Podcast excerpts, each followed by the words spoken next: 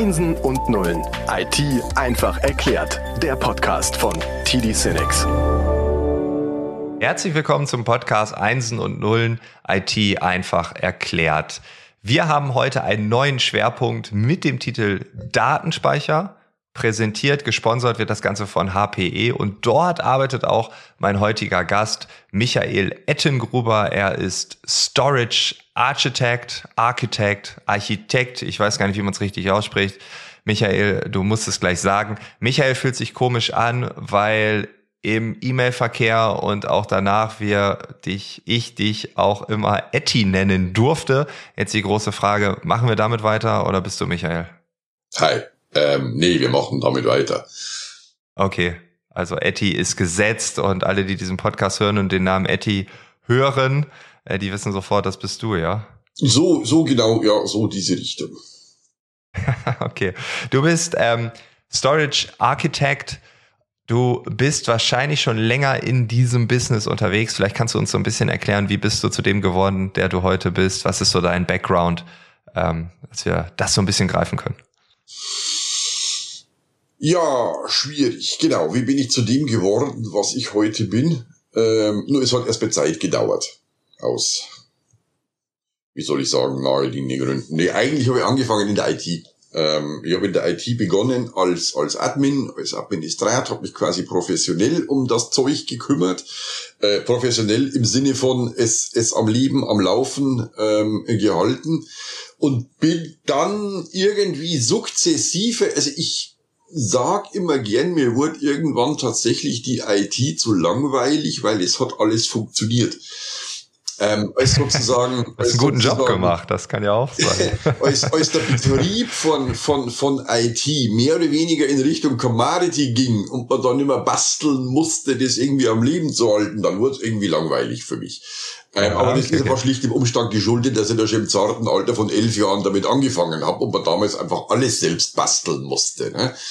Ähm, und bin dann sozusagen in Richtung ähm, Produktmanagement ähm, ähm, gegangen mit einem sehr, sehr starken technischen Hintergrund. Das habe ich zwölf Jahre gemacht bei HPE Produktmanager und seit drei Jahren eben jetzt wieder zurück zur Technik.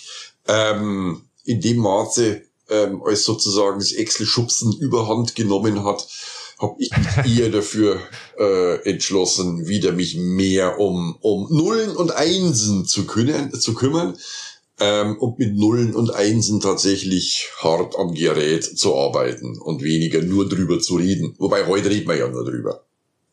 Ja, okay, ja gut, Excel-Schubsen klingt auch wieder nach Langeweile. also äh, ich hoffe, dir wird jetzt demnächst nicht nochmal langweilig. Ich hoffe, du hast dein Thema jetzt gefunden, wobei man sich natürlich auch in dem Thema weiterentwickeln kann. Das werden wir wahrscheinlich auch über die drei Episoden merken, wir haben so eine grobe Gliederung gewählt, dass wir heute so ein bisschen über die Historie sprechen, weil wenn wir uns anschauen, was passiert jetzt gerade, was passiert vielleicht auch demnächst, also wir reden von der Zukunft, dann darf man auch mal den Blick in den Rückspiegel werfen und schauen, ja, was, wo kommt das denn alles her? Also wenn wir über Datenspeicher reden, dann wäre wahrscheinlich die erste Frage, die man stellen darf, seit wann gibt's die denn überhaupt? Naja, Datenspeicherung per se gibt schon so lange, solange es Daten gibt, weil, naja, es muss ja Daten geben, dass man sie speichern kann. Äh, oder anders ausgedrückt, habe ich keine Daten, bräuchte ich auch keinen Speicher dafür. Ähm, das heißt also, so, so, solange solang, solang es im weitesten Sinne elektronische Datenverarbeitung gibt, gibt es Speicher. Ähm, allerdings hat sie halt mit, mit den, mit den ähm, 80er und den vor allem dann den 90er Jahren ähm, eine gewisse, ich sag schon fast, Demokratisierung der Informationstechnologie ähm, Einzug gehalten, nämlich auf einmal saß oder stand ähm, jeder vor so einem Gerät. Ne? Er erinnert sich ja noch ähm, ähm mit großer Freude Anfang der 70er Jahre, als ein, ähm, ich weiß nicht, ob es das CEO war von IBM oder von, von irgendeinem anderen damaligen Computerhersteller, sagte, naja, er sieht den Bedarf für vielleicht 10 oder 20 Computern weltweit. Ähm, Bill Gates hat einmal sinngemäß, ist jetzt kein, kein Zitat, sinngemäß gesagt, ähm, er sieht jetzt keinen Sinn drin, dass sich jeder nach Hause einen Computer stellt. die, die Realität hat beide, glaube ich, mehr als überholt. Ähm, und in dem Maße, wie natürlich in den, in den 90er Jahren die, die Daten gewachsen sind, in dem Maße hat man für mich festgestellt, dass einfach ein paar Festplatten in irgendein Servergehäuse zu kloppen ähm, und die dann als Speicher zu betreiben, nicht mehr ganz die Anforderungen erfüllt ähm, sondern dass man sich dabei Gedanken darüber machen muss, wenn man das vielleicht etwas nachhaltiger, und zwar jetzt technologisch nachhaltiger gestalten könnte oder sollte. Und so kam es eigentlich langsam aber sicher zur Entwicklung von zentralen Speiersystemen oder, oder generell von Speiersystemen und, und zentralen Speiersystemen.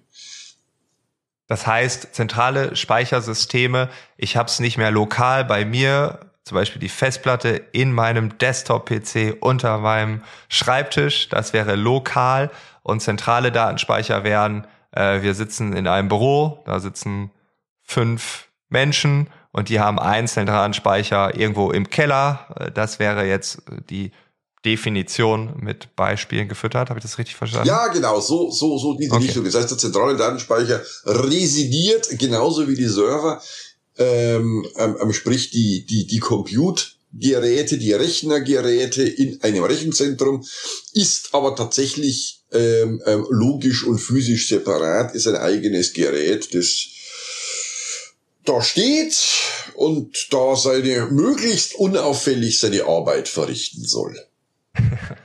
Okay, das heißt, 80er, 90er Jahre ging das los, ähm, dass man sich da Gedanken gemacht hat. Und Kannst du dich noch an die ersten zentralen Datenspeicher erinnern? Ja, aus meiner eigenen Historie raus, ja. Das war also Mitte der 90er Jahre, als wir damals bei einem, ja. bei einem damaligen Arbeitgeber die ersten zentralen äh, Speichersysteme gekauft haben. Und das war natürlich im Vergleich zu heute, wie soll ich sagen, äh, obwohl es erst 30 Jahre her ist, nicht, ist ja doch 30, 30, knapp, knapp 30 Jahre, es sind noch nicht 30 Jahre, ähm, ähm, ähm, ähm, blickt man doch schon fast etwas nostalgisch zurück. Damals hatte man noch Zeit in der IT, ne, weil es ging alles noch viel langsamer. Und das, was ja, was ja, sage ich mal, ein, ein, ein beinahe schon historisch anmutendes Speichersystem von einem aktuellen Speichersystem ja unterscheidet, ähm, ist natürlich das Thema Performance, Leistung und vor allem weniger jetzt Leistung absolut, sondern Leistung im Bereich auch Skalierbarkeit. Das heißt, wie klein kann ich anfangen, wie groß kann ich werden?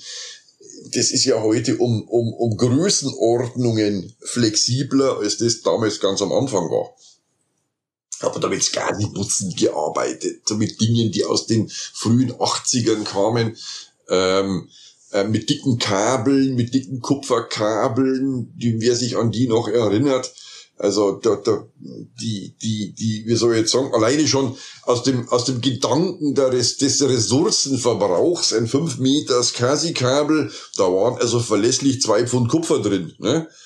Ähm, das gibt's heute Gott sei Dank nicht mehr. Aber damals war das natürlich State of the Art und, und es war was völlig Neues. Es war etwas völlig Neues, was Faszinierendes. Es können jetzt mehrere Betriebssysteme, mehrere Rechner, mehrere Server gleichzeitig auf ein zentrales Storage-System zugreifen und ihre Daten austauschen. Und ich musste nicht mehr mühselig per Band, per Diskette, per Netzwerk, per na, USB gab's damals noch nicht.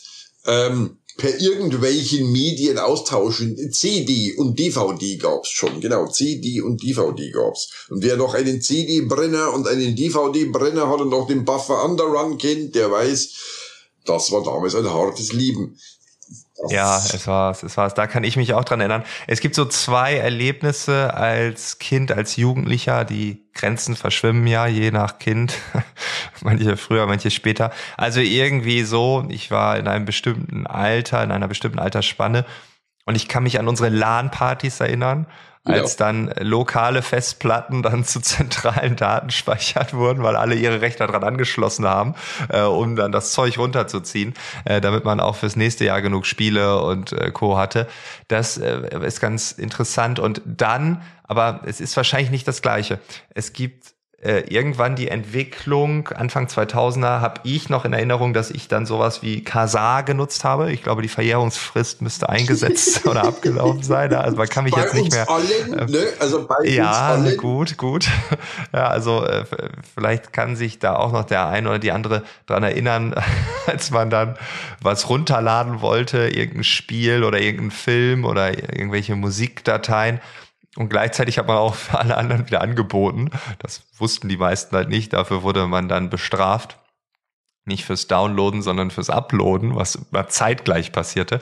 Ähm, das war ja auch ein zentraler Datenspeicher, aber irgendwie auch nicht, ne? weil es lag ja nicht auf einem Datenträger irgendwo, sondern weil ich gleichzeitig angeboten habe, war es ja wahrscheinlich auch wieder dezentral. Ne? Aber das ist so das, was ich historisch so da noch mit verbinde. Ja, das ja. war, das war damals, also von, von, vom Konzept konzeptuell, ähm, war das auch ein durchaus ernstzunehmend, na, äh, ernstzunehmend war er nicht, aber ein durchaus als ernstzunehmend dargestellter Konkurrent zentraler Speichersysteme. Es gab da tatsächlich Anbieter, kennt heute kein Mensch mehr, ähm, sind auch sang- und klanglos von der Bildfläche verschwunden, ähm, die tatsächlich sowas, also Peer-to-Peer, dezentrale Speicherhaltung, dezentrale Datenhaltung für Unternehmen, wie soll ich sagen, anpreisen wollten und sagen, ah, das ist ja alles Mist, das Risiko, Klumpenrisiko viel zu hoch, zentraler Speicher, geht ja eh bloß kaputt.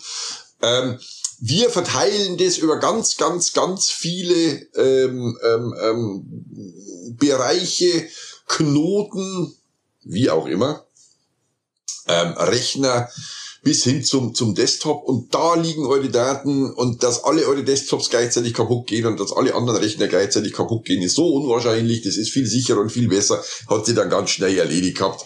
Ähm, und diese Konzepte ähm, haben natürlich überstanden. Es gibt heute große, große ähm, Dienstanbieter oder für große Speicherbereiche macht man das tatsächlich noch, aber halt nur noch auf dedizierten Knoten und nicht so wie damals. Ne? Da wurde am Rechner wurde gespielt und gedownloadet und geuploadet und äh, alles, alles quasi auf einem. Das ist Geschichte. Ja, und ich habe mal geguckt bei äh, Kazar, wenn man bei Wikipedia in die Basisdaten geht, also Gründung und wann gab es das letzte Update etc. pp. Das steht finanziert durch Malware.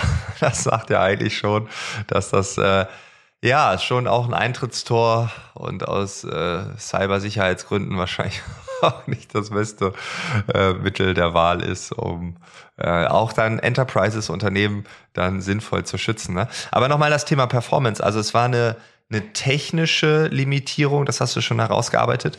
Ähm, Kapazität wiederum war allerdings schon skalierbar, oder? Ich meine, wenn ich mir eine riesige Halle nebenan baue, also kapazitätstechnisch gab es wahrscheinlich keine Grenzen, sondern es war eher dieses Performance-Ding. Äh, ja, ja, das war halt, oder?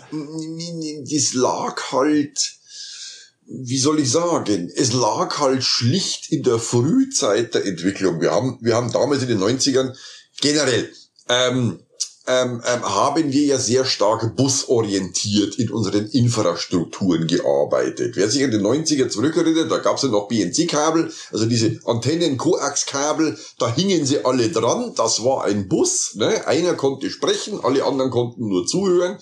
Ähm, es war also eine sehr undemokratische Kommunikationsweise, weil immer nur einer reden konnte und alle anderen waren ausschließlich zum Zuhören verdammt.